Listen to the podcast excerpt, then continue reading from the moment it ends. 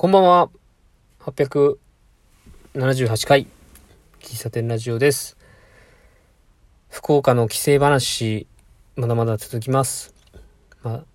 主にコーヒー屋さんの話です。1日目、9月の16日土曜日ですね、4軒ほどコーヒー屋さん巡りましたけれども、その中でもう1個、えー、綾部コーヒー店っていうね、ここも自家焙煎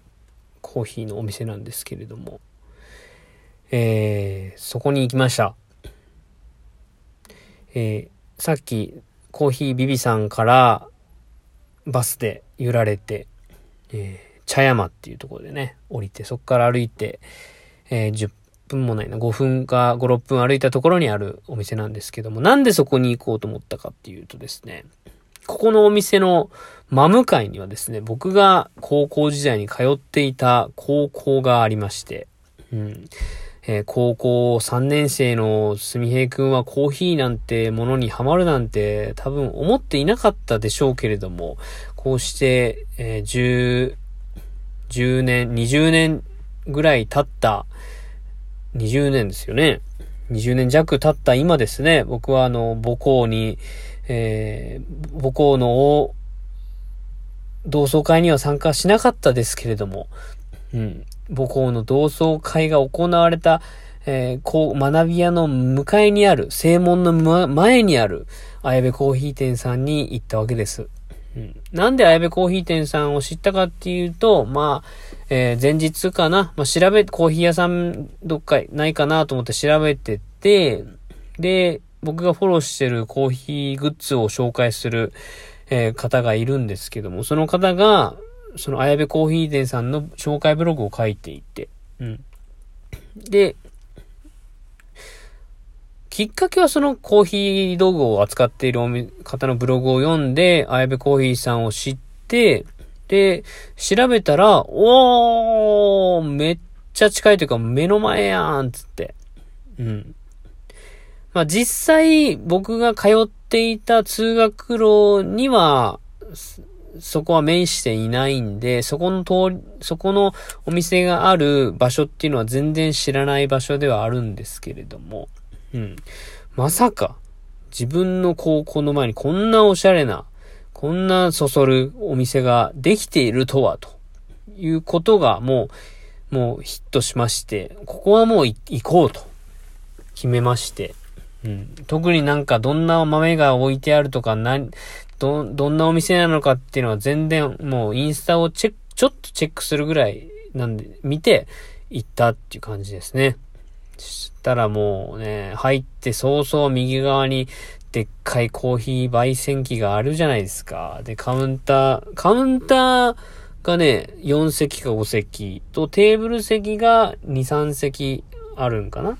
そんなに広いお店ではないです。で、店主一人がワンオペでやられているお店で、えー、まあ、ストレートのコーヒーもあったり、コーヒーに合うスイーツを置いてあったりというお店ですね。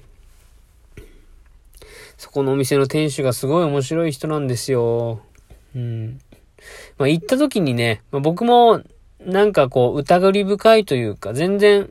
うん、初めて行くお店で面識ないからね。で、キャリーバッグ持ってすんごい、こう、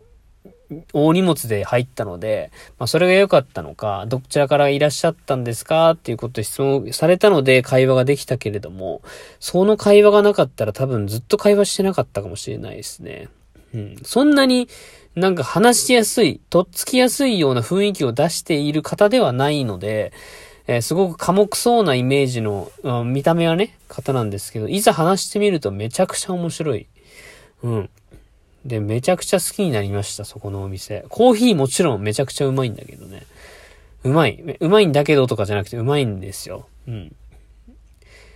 で、なんか、僕が三重県から来ましたって言ったら、あ、三重県行ったことありますよ、つって。バイクで行くんです、つって。で、福岡から、えー、大分とかどっかな、まあ、フェリーが出てるんですよ、大阪まで。で、そのフェリーにバイクに乗って積んで、で、そっから東京とか浜松とか三重とか行きましたね、みたいな。最近は行けてないですけどね、みたいな話をして。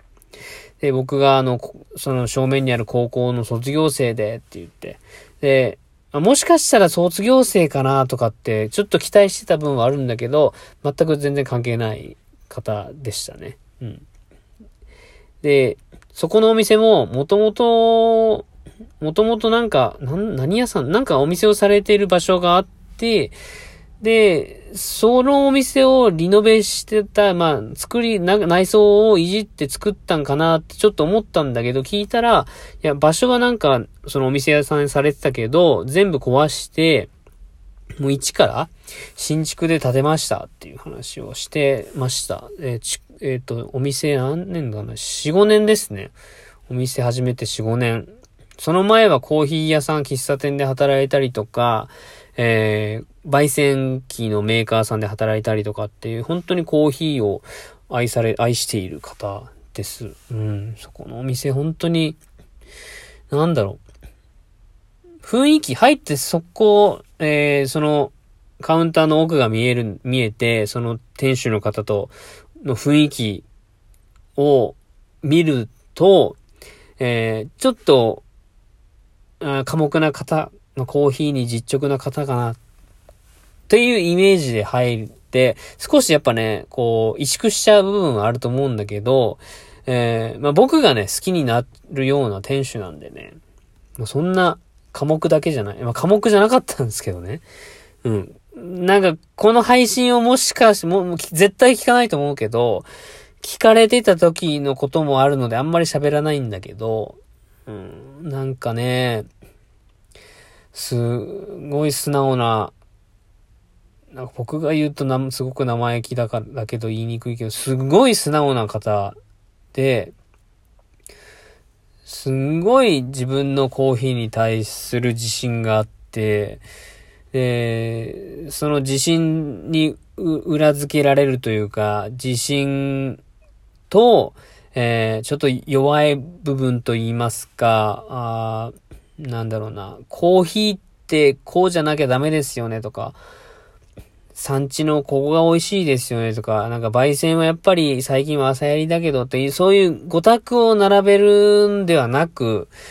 素直にコーヒーが好きで、ここに行っていた、ここで飲んだあのコーヒーがすごく美味しくて、あの豆くださいとか。前飲んだコーヒーすごく美味しかったんで、家で入れてみたいんで、みたいな。で、前飲んだコーヒーとかね。で、そうやって、なんだろう。あの、ほんとコーヒーが好き？えー、い、いろんなところを調べるとかそういうのはもう、味わってあのコーヒーが好きっていう、そういうお客さんが、やっぱ一番嬉しいっていう。まあもちろんね、コーヒー詳しい方とコーヒー談義するのも多分楽しいし面白いんだと思うんだけど、やっぱりそうやって身近にコーヒーがあって、で、そのコーヒーを、なるべく美味しいものを飲みたいし、ここで飲んだコーヒーが忘れられないって思ってくれるような人がいるっていうことが、やっぱりお店やっててよかったなっていう話をされてたんですよ。で、ちょうどね、僕がお店で、そのカウンターでコーヒーを飲んでたら、あの、お客さんが入ってきて、そこね、えー、なんだろうな、11時とか12時ぐらいにオープンして8時に閉まるんだけど、だいたい夕方ぐらいになるとお客さん、喫茶利用するお客さんは少なくなって、えー、平日の夜とかは特に、えー、仕事帰りの人がコーヒー豆だけ買って帰るみたいな、そういうのが多いですって話されてたんですけども、ちょうどその日も、えー、コーヒー豆だけ買って帰るような人がいて、うん。本当それこそ、この前飲んだ、この前のカウンターで飲んだあの、ブラジルがすごく美味しかったんですけど、ブラジルないですか？あ、ごめん、ブラジル今日なくて、みたいな話をされてたんですけど、はなすごく君立てちゃってるけどね。で、だから今日はね、こういう豆があるんだけど、どうみたいな。うん、まあ、あの、僕、深入りすごく好きなんで、これもぜひ飲みたいです、みたいな話をされてたのを聞いてね、なんか、めちゃくちゃいい子、いいなと思ったし、店主も多分その会話めちゃくちゃ楽しかった。楽しいというか、うれ、嬉しい時間だったんだろうなって、僕はあの、コーヒーも飲み干してたんだけど、ニヤニヤね、ニヤニヤニヤニヤしてましたね。は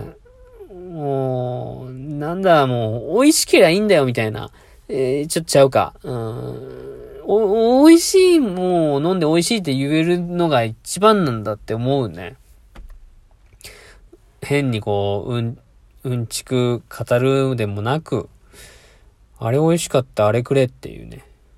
このね、シンプルなやりとりがめちゃくちゃいいよね。で、いいって思ったわけですよ。で、そこのお店は、結構もう、固定、常連さんが本当多くて、